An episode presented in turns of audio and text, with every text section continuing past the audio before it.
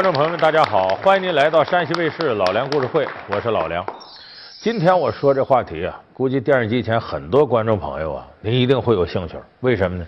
咱们今天说一个亦真亦幻的狐狸精。说怎么说这个话题呢？最近有部电视剧啊挺火，叫《青丘狐传说》。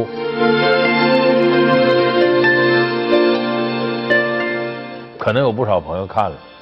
咱们看《青丘狐传说》这个电视剧，基本上就把蒲松龄的书里的故事扒过来，然后改吧改吧就出来了。说的什么事儿呢？就说有一群狐狸精啊，住在一个地方，这地方叫青丘。说这狐狸精哪儿来的呢？他们都是灵狐。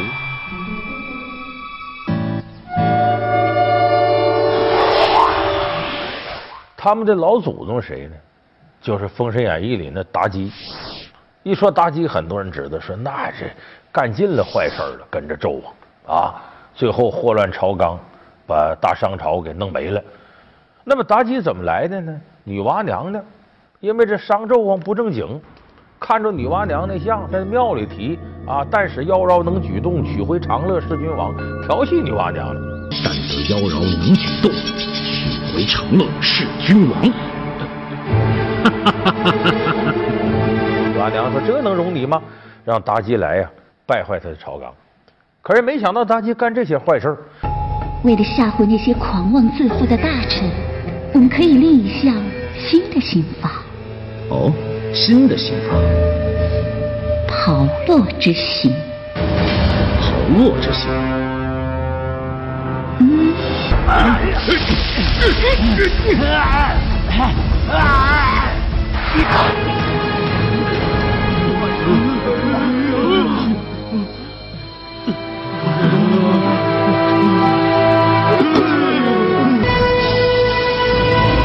心拿给爱妃服下。诺。你干那老家伙终于死了。所以这女娃也挺生气。好，你妲己的后人啊，你这些后代。你不要在这儿待着了，罚你们到这个青丘那地方，干嘛去呢？到那给我干活去。干什么活呢？看一种东西，叫什么叫魅果？啥叫魅果呢？说这玩意儿人吃了可以长生不老。可是看着看着，刚开始的时候，这魅果就让人给偷走了。放下魅果。所以青丘狐传说就从这儿开始啊，这些。狐狸，这些狐狸精怎么到这个民间去找这个魅果？到底丢哪儿了？展开的一系列故事。狐狸精身为四大灵兽之一，为什么会变成人人喊打？除了会诱惑男人，他们还有哪些非凡的品格？化身最理想的伴侣，蒲松龄在他们身上寄托了怎样的情怀？一部魔幻题材的电视剧，究竟是如何融汇了古今不同的狐狸精？本期老梁故事会《青丘狐传说》另类的狐狸精电视剧啊，能像《青丘狐传说》这样用这么大篇幅来集中写狐狸精？有人说狐狸精不是什么好东西，那可不对啊！在上古时候，狐狸精，咱简单说吧，就说这狐狸，它是四大神兽之一。盘古开天辟地，阳清为天，阴浊为地，造就日月山河。女娲自大地生机。万物灵性，让人间成为乐土。女娲让灵狐成为身边四大神兽之一，分别与麒麟、凤凰、青龙并列。灵狐机智通灵性，甚得女娲的喜爱。其后，女娲为平复西周战乱，将灵狐派入人间，迷惑纣王，但却带来人间的劫难。女娲震怒。将灵狐踢出四大神兽之地，剥去神兽仙力，潜至青丘，罚其栽于媚术，上奉天地。这个狐过去呢，四大神兽，你咱们看有的这个考古学家找出的东西，那西王母那像旁边要有种动物，一定有九尾狐。就是在上古时候，包括一直到两汉时候，这个狐狸都是个吉祥物。你看，就是包括《青丘狐传说》里头有一个情节就能证明这事儿。其中有一回叫狐四相公，这回说的什么事儿？不光是青丘这儿有狐狸，还有一只狐狸叫涂山。涂山氏这只狐狸也了不得，来头一点不比青丘这狐狸小。姑娘，你的气味我似曾相识，请问是哪里人士？小女来自涂山。以公子身上的气味来看，应该是来自青丘的吧？这涂山氏狐狸就跟这个青丘派狐狸说了：“ 哎，你别看你们有名，我们也不错，我们能耐不比你差。青丘虽出名，但我涂山也不会怕你。”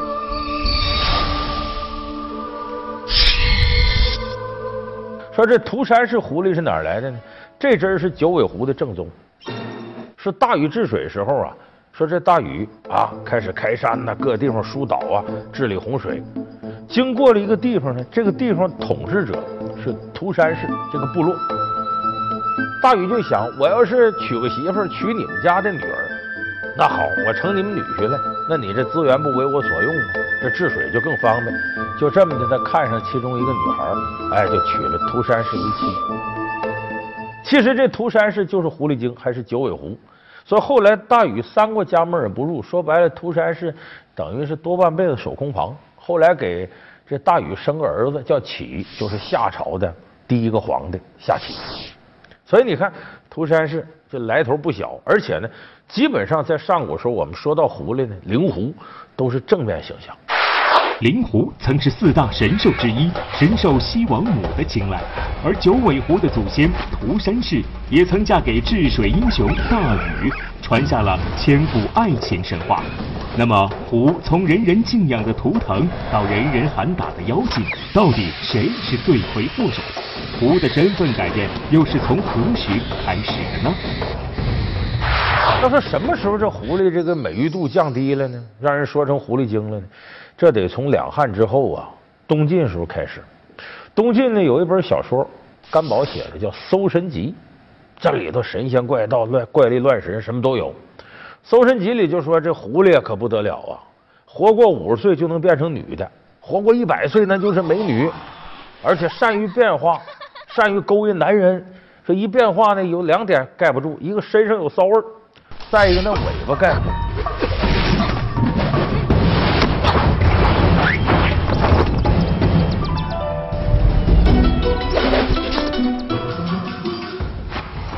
所以你看，他这个说法在后来被广泛引用，说不是一本书影响这么大吧？关键狐狸本身呢，它随着人类跟它的接触越来越多呢，就发现狐狸身上有些特点。什么特点？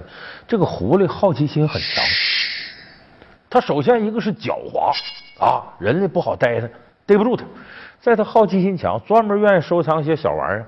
所以有人把狐狸的这个洞穴呀给发现之后呢，一翻呢。发现里头呢有些女人的首饰啊什么啥的金银首饰，说白了狐狸挺喜欢这类小玩意儿，看着好奇就给叼到自己窝里放着。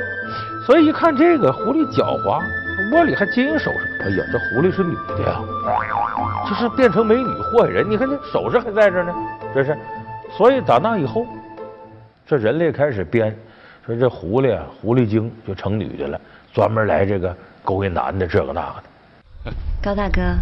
佩蓉姐说看到妖了，看到妖了，在哪？在这儿。不要！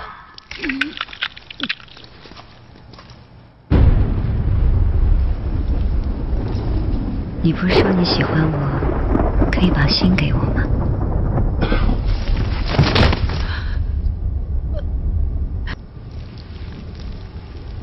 看见过妖吃人心吗？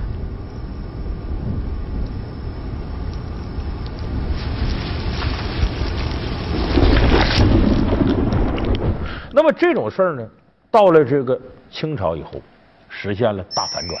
怎么反转呢？我们得说有本书起了决定作用。蒲松龄先生的《聊斋志异》，《聊斋志异》里头啊，有八十三篇跟狐狸有关。就是八十三篇蒲松龄的短篇小说是写狐狸的，可是这里头这狐狸可不一样了，没啥坏狐狸，都是好狐狸，而且这狐狸啊比人间的女子还仗义，还痴情，还负责任，还懂得夫妻之道，还温柔，还美丽。反正这么说吧，你希望人间这女子有哪些优点，你在狐狸精身上都能找着。咱们看《青丘狐传说》这个电视剧。基本上就把蒲松龄的书里的故事扒过来，然后改吧改吧就出来了。从东晋时期开始，一本志怪猎奇的小说《搜神记》把狐从仙变成了妖，从此以后，狐妖变成了坏女人的代名词。然而，《聊斋志异》却再一次改变了狐的形象。蒲松龄笔下的妖狐，除了善良、温柔、美丽、痴情，还有哪些现在看起来颇为超前的性格特点？这些性格特点对于现代女性的情感生活又有着怎样的现实意义？那么说，蒲松龄说这个狐狸精身上都哪些引人瞩目的优点呢？咱们结合这个青丘狐传说，给大伙说说啊。首先一个呢。这里头的女性形象，说白了，狐狸精形象，和中国古代女子三从四德、大门不出二门不迈、父母之命、媒妁之言啊，我这辈子生是你的人，死是你的鬼，和这个形象不一样。他这里的狐狸精代表的女性形象，光彩照人。怎么个光彩照人？绝对独立，我的婚姻我做主，我挑谁当我老公我说了算啊，就是我跟不跟你在一块儿我说了算。那不像过去似的，谁当你老公，那爹妈说了算啊！你嫁过去之后，人要不要你得男的说了算，女的不行。他这里狐狸精不是，全自个儿说了算，就属于具有独立精神的新一代女性。你看这个青丘狐传说，有一回叫长亭，这长亭呢就是个女狐狸精啊，挺漂亮的。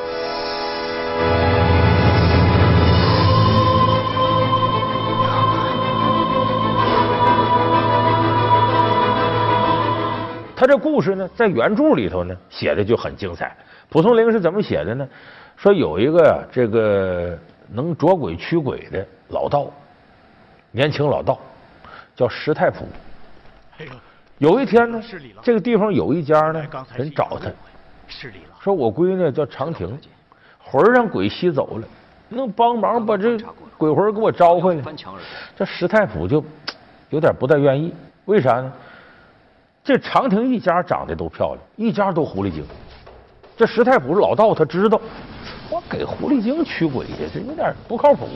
最后架不住呢，这长亭他父亲呢一通央告：“你来吧，可怜可怜我们孩子吧，命都没了。”石太仆就去了，去了一看呢，长亭昏迷不醒，躺在炕上，一看，哎呦，太漂亮，一见钟情，心里就喜欢这长亭，就这么的呢，把鬼魂驱走了，把长亭救了。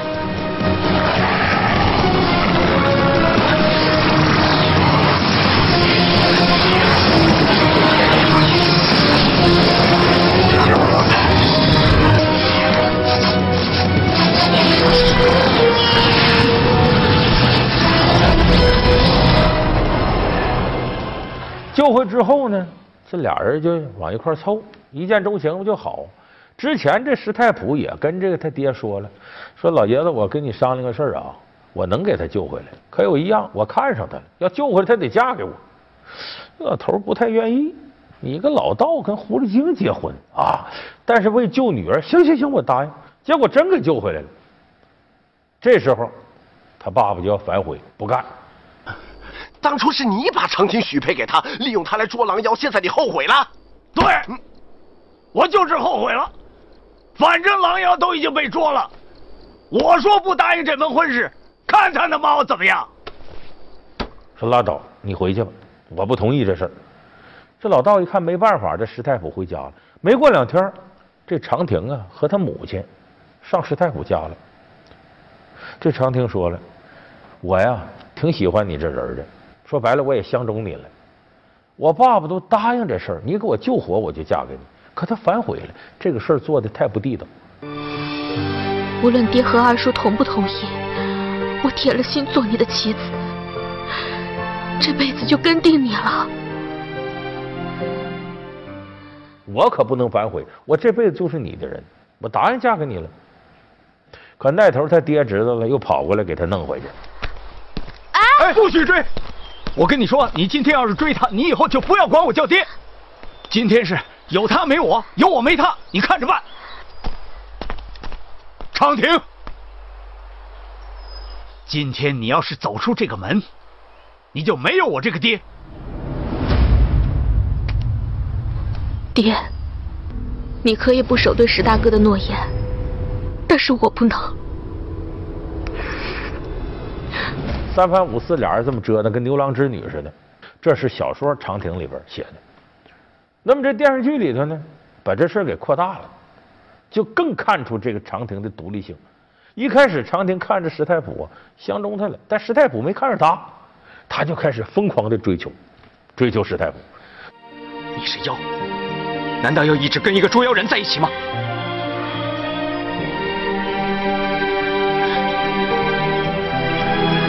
你和我是不会有结果的，就当我们从未相识。我身为灵狐，一心向善，我从没有害过人。难道仅仅是因为我无法选择的身份，就没有喜欢人的资格吗？最后让石太夫感觉我不是一个害人的狐狸精，我是个善良的狐狸精。到最后认准了这门，为这个不惜跟自己父亲决裂。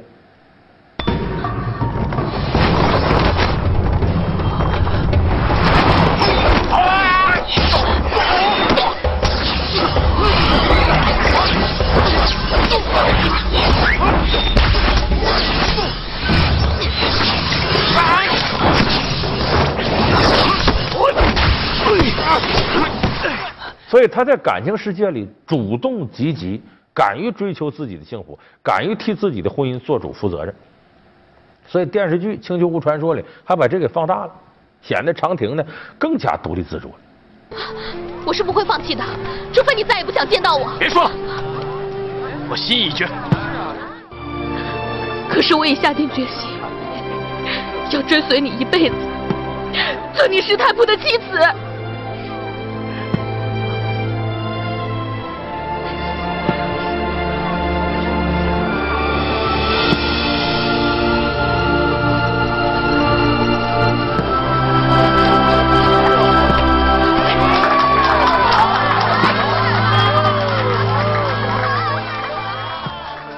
那么这个事儿，其实在中国古代那是扯淡的。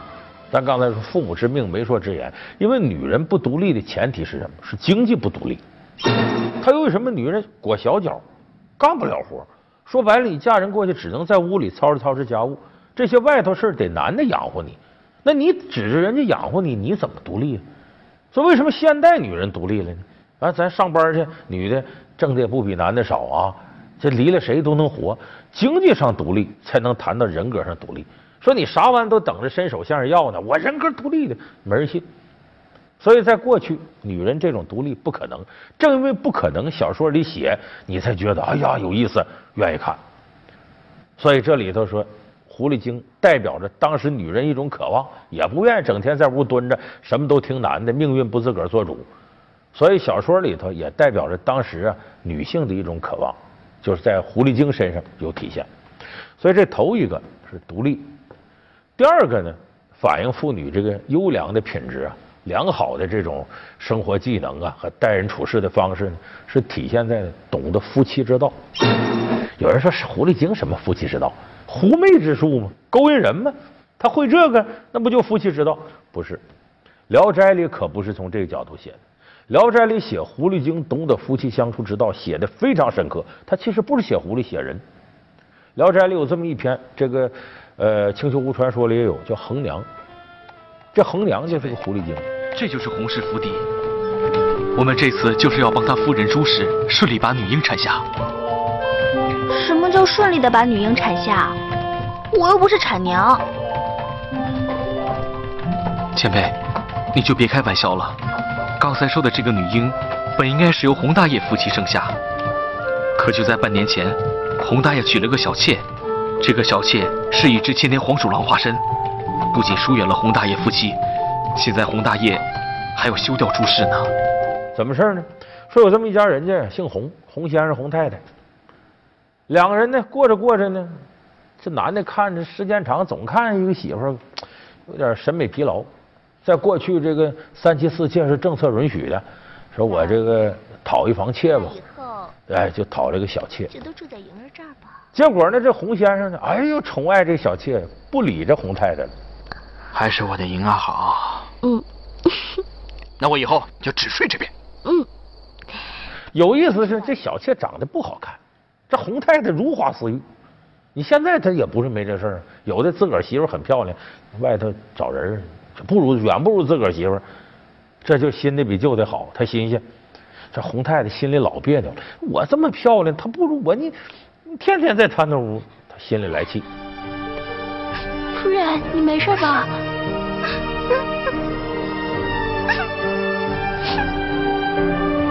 哎，这个时候呢，搬了一家邻居，这邻居姓狄，狄先生、狄太太，这狄太太就是横娘，叫横娘，就是个狐狸精。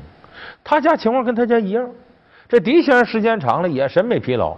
也讨一房小妾，哎，这有意思了。这小妾长得如花似玉，而这狄太太横娘一般人。可是这狄先生讨了个小妾，就当个摆设在那放着，哎，更加宠爱这横娘了。哎，俩人这个好啊。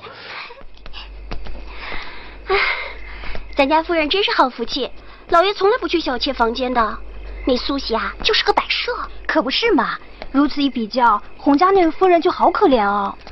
嘿，把这洪太太气的啊！同样是人，怎么差距这么大呢？太大了！哎，她有什么招是吧？说她怎么她老公你看对她那么好？有一天这很谦虚啊，礼贤下士的跟这横娘就商量，说姐姐，不管大小啊，姐姐妹妹，咱俩岁数差不多，三十多岁。你看你先生怎么怎么那样？你看我们老头怎么那样呢？把这事一五一十掰开揉碎了。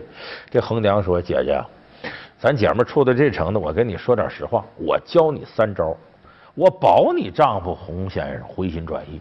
哪三招呢？第一个，你别一天巴结你老头子，哎，他不不理你吗？你也别理他。上岗的不是买卖。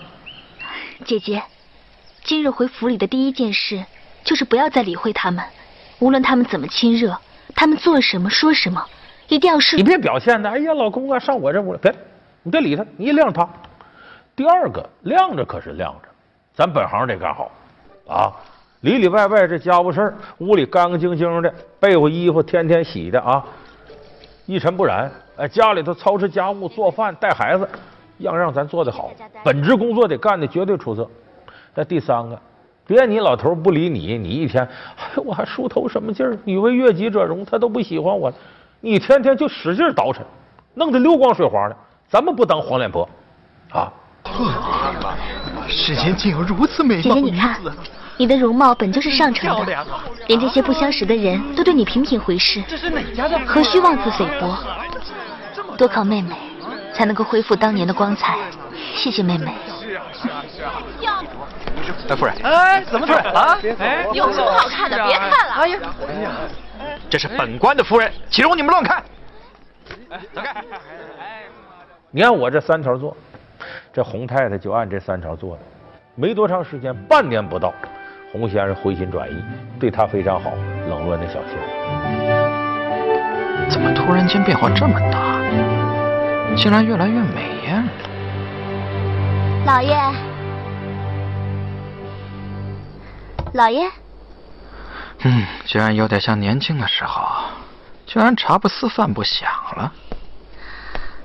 老爷，干嘛？我今晚去大夫人房里睡，你早点歇吧。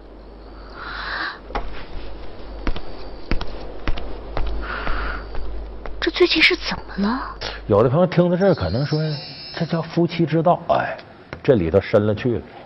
你知道这横梁这三条得多关键？咱们现在电视机前呢，这个为人妻的人，你好好听我分析，这对你太有用了。你看。他说：“头一个，他不理你也别理他，这其实是啥，这叫饥饿营销。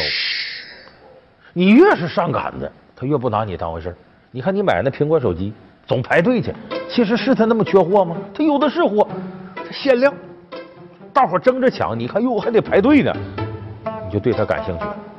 就你跟他疏远一段距离。咱看《芈月传》没有？那芈月开始跟秦惠文王什么样？老伯。”给拿着，这是舒姐姐的一片心意。老伯，你真的觉得我很老吗？你虽不老，但年纪也不小了呀，还不不赶紧？窈窕淑女，钟鼓乐之，将舒姐姐迎娶到秦国，晚一步，可是有人要抢的。这我知道。小丫头，回去告诉你们舒公主，本王定不会负舒公主一片真心。照理说，秦王王身边那些女的看他眼睛放光，哎，这老公啊，我将来跟你好怎么的？芈月刚见上秦王，不理他，我在那该干我干我的。反而秦王呀，这女的跟别人不一样啊，我得琢磨琢磨她。你看她还来劲儿了，说这饥饿营销，这特别关键。从今日起，姐姐就可以让洪大人留宿了，但不能任由他做主，要姐姐说了算，要拒绝几次才行，要让他求之不得。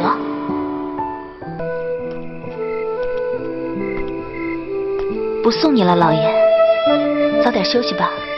夫人也早点休息，过两天我再来看你啊。好。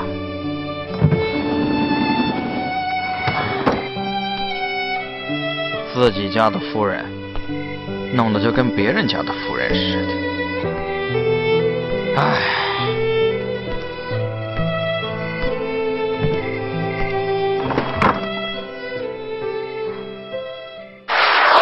狐狸精迷惑男人，原来不仅仅靠美貌和媚术，作为商品营销策略，饥饿营销竟然跨领域，成了婚姻生活的保鲜绝招。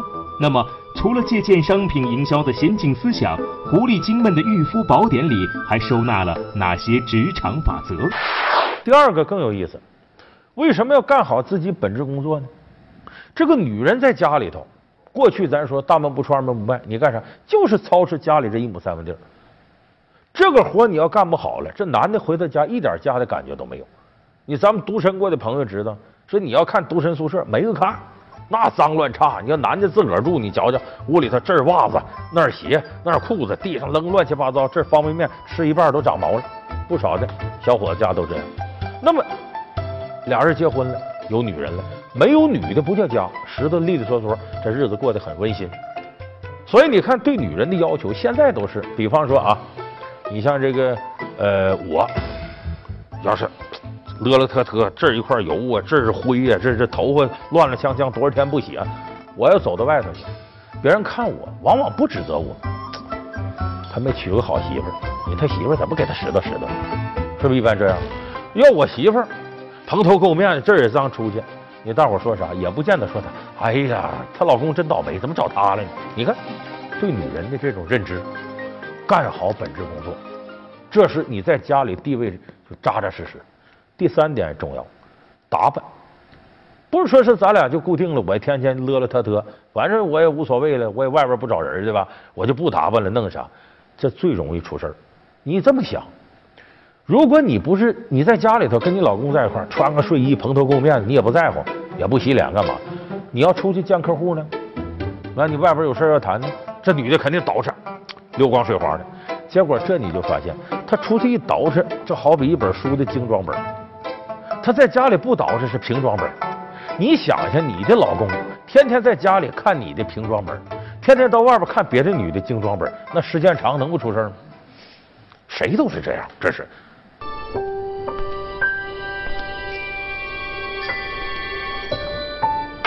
夫人好美，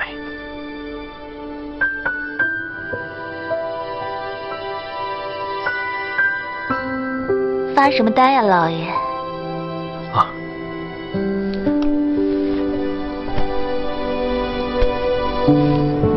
今天我特意带了一瓶陈年好酒，姚夫人共饮。哎，人之常情。所以你看，衡娘讲这个这三条，句句掐中要害。所以狐狸精懂得夫妻之道，这个特别关键。在第三个优良品质呢，展示了很多狐狸精代表女性的这种无私。就我呀，为了事我敢于牺牲。很多女的在那小算计，自个儿不能吃亏。这里头好的狐狸精绝对是表现很无私。妖精居然也可以很无私，《聊斋志异》里狐妖们的无私被后人不断演绎。画皮里的狐妖小维可以牺牲自己的修为，成全爱人的幸福。那么，青丘狐传说里又是怎样演绎狐妖之无私的？为什么无私的女人格外招人喜爱？蒲松龄塑造出诸多的无私狐妖，究竟包含了哪些亲身经历？你看里头有个章节叫阿秀，说这阿秀呢是个普通女孩啊，人类，跟一个狐狸精叫花月，俩人成了闺蜜了，好的都不行了。结果呢，花月跟阿秀呢同时爱上了一个男人，你看这事就不好办了，这怎么办？你说话呀，刘子固，你说你到底爱谁？我我我不知道。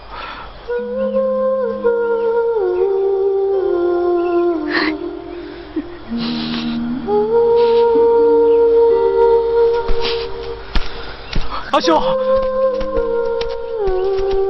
花月。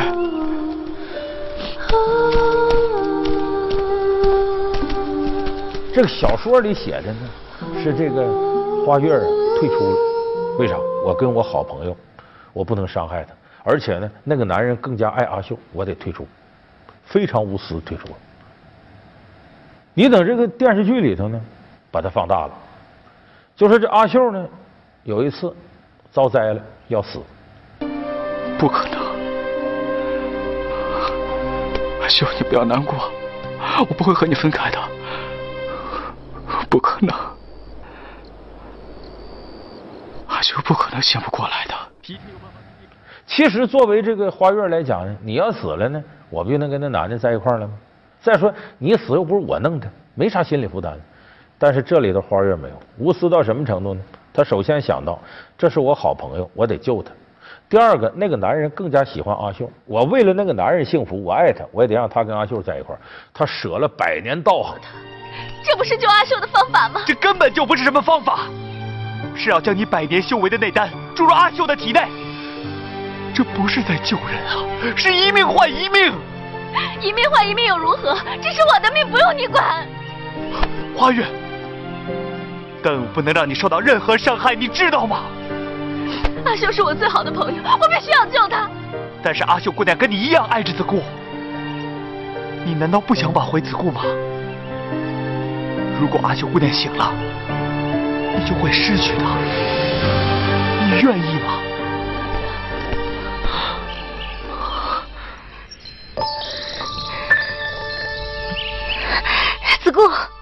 阿秀，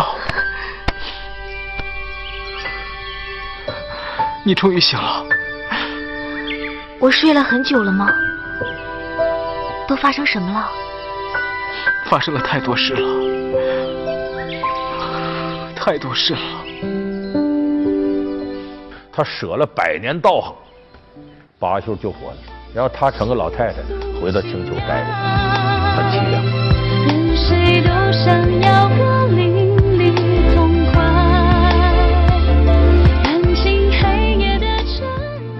看这个，这多无私！你这个品质，现在女的不容易有。你咱不有句话，防火防盗防闺蜜吗？什么叫闺蜜啊？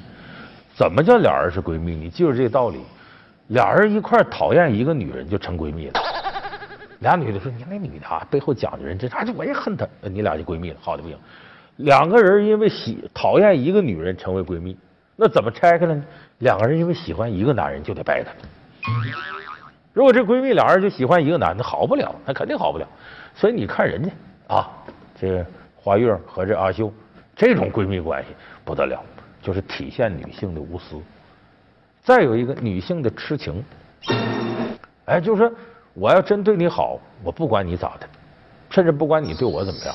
咱们前面说独立的那个狐狸精，你要对我不好，或我看你不上进，那我就离开你。还有一类狐狸精，不管你啥样，我既然认定了你，你怎么着我都对你好。你看这里头那张叫英宁。哎，《青丘狐传说》里这英宁呢，其实不是蒲松龄的一个单篇的小说，它是分两篇，英宁跟小翠对一块儿。花儿啊，你听见子服的孝心了？我们帮他完成愿望好不好呀？嗯，快点开花好吗？傻丫头，你怎么跟花说话呀？你又不是他，你怎知道他听不懂？花儿，他这里头英宁身上呢，既有原来《聊斋志异》里那英宁啊，就属于天真烂漫。单纯到一定程度啊，嘻嘻哈哈，情绪始终不错，是个小开心果。还有那个狐狸精小翠儿，小翠儿是什么呢？上辈子欠人家老王家，这辈子来报恩来了。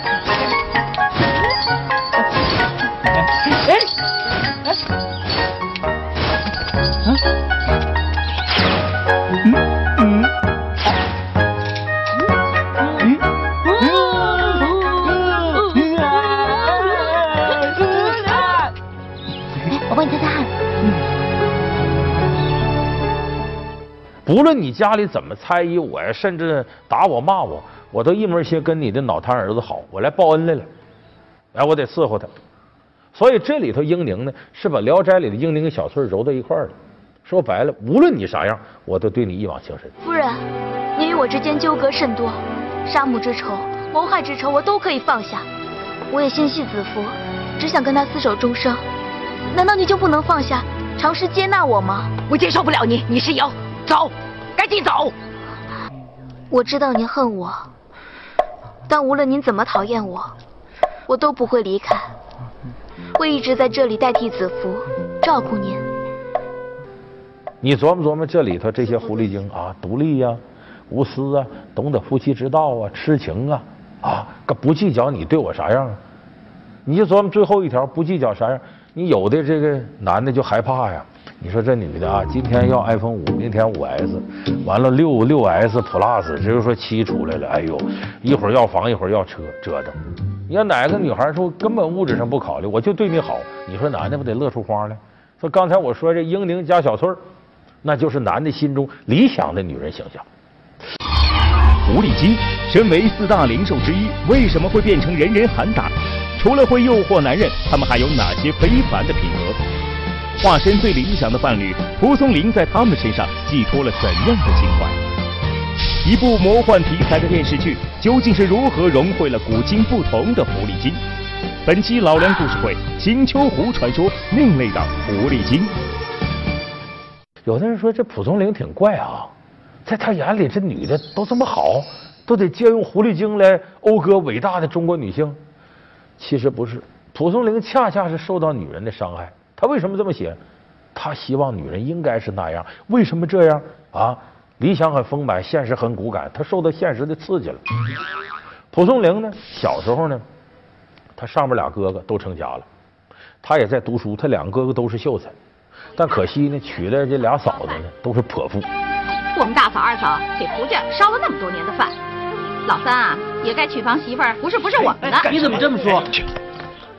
本来他爸爸呢护着他，你好好念书交朋友，结果他十来岁的时候，这命运改变了，俩嫂子来气了啊！家里头俩俩哥哥在那忙活，这小叔在这白吃白喝的，分家。爹娘，我们就是要分家。这个家不分不行了。这这老头不干那不行，这俩泼妇天天作，没办法。他爸爸说分家分家吧。结果那阵他父亲老卖年糕，也没那能力了。他这俩嫂子又能抢又能哭又能闹，家产分完了，留给蒲松龄是什么呢？三间破房子，连个门都没有，现搁木板当门。二十亩薄田，一遇到点灾，一粒粮食打不了。粮食呢？留的就够吃仨月的，就这么点底子。蒲松龄得活呀，咋办呢？当私塾先生吧，教书。可是私塾先生呢，一年到头挣八两银子。八两银子啥概念？那会儿就是农村的，就说最最普通的家庭，一年吃喝拉撒加一块咋也得二十两银子。你说蒲松龄一年挣八两银子，能不能够活？很困难。这还不说呢，到最后他老爹他也得养，他老妈也得养。为啥？俩嫂子不养。胡搅蛮缠，蒲松龄打小就吃这俩嫂子亏吃大了。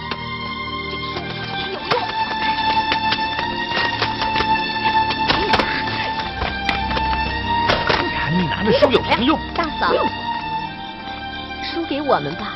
松龄他爱书，他爱，我还爱呢。哎，大嫂，我什么都不要，你把书留给我，你没用。怎么没用？实说了吧，我留着他生炉子、烧炕、引火。哎，你松龄，我你大嫂，这些扁担衣服，我我把衣服给你。这些东西点火都比那烂书强，你把那书给我。不给，松龄。行了，把这书都给老三。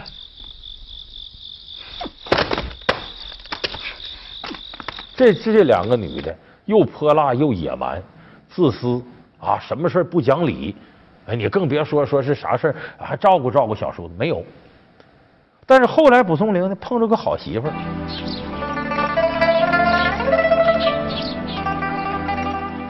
他媳妇儿虽然不像说这个狐狸精那么独立吧啊，但跟蒲松龄过日子扎扎实实的。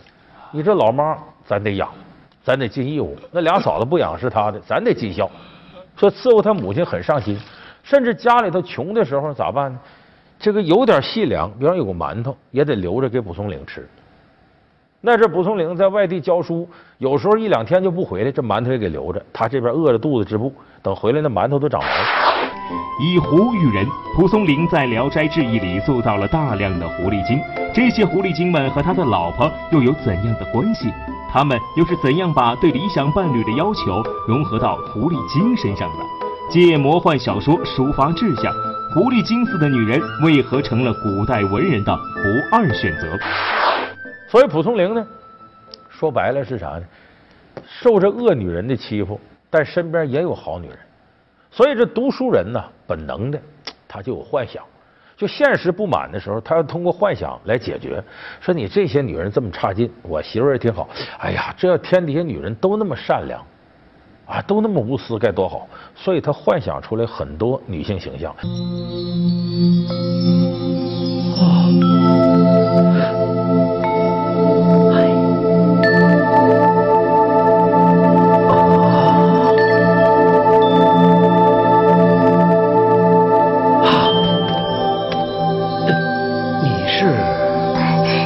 姓严，名如玉。哦，承蒙你天天关照我。假如我不来会你，那还有谁会再信古人？是啊，是啊。可如果在作品里直接歌颂哪个女的，这玩意儿有点不太对劲。人一看你怎么回事？哎，咱说狐狸精没问题啊。我写这是魔幻小说呢，是不是？就像《西游记》里头呢，说哪个妖精上天都有后台，那是骂当时大明官场的。那你借这个事儿不就好说了吗？魔幻题材就有这好处。要怎么魔幻现实主义题材？魔幻目的是影射现实。哎，所以他呢写出很多这些好狐狸精，恰恰是他心里头希望、理想当中女性就这样。蒲松龄把对伴侣的期待全部都放在了《聊斋志异》的狐狸精里。那么，《聊斋志异》里为何狐狸精总是会爱上贫穷书生？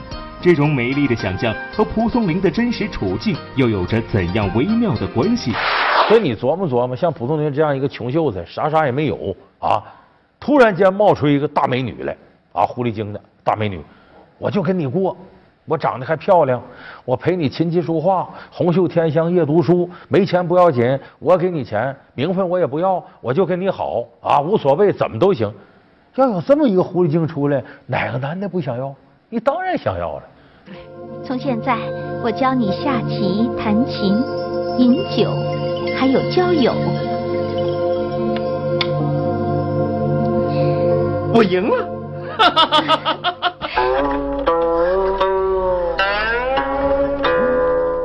所以这就是为什么我们现在一提说狐狸精，有的女的恨得咬牙切齿，而很多男的呢，嗯，可以接受，这就这道理。所以这个狐狸精形象的反转，咱得感谢蒲松龄给我们留下了美丽的想象空间。梁，故事会，我们下期节目再见。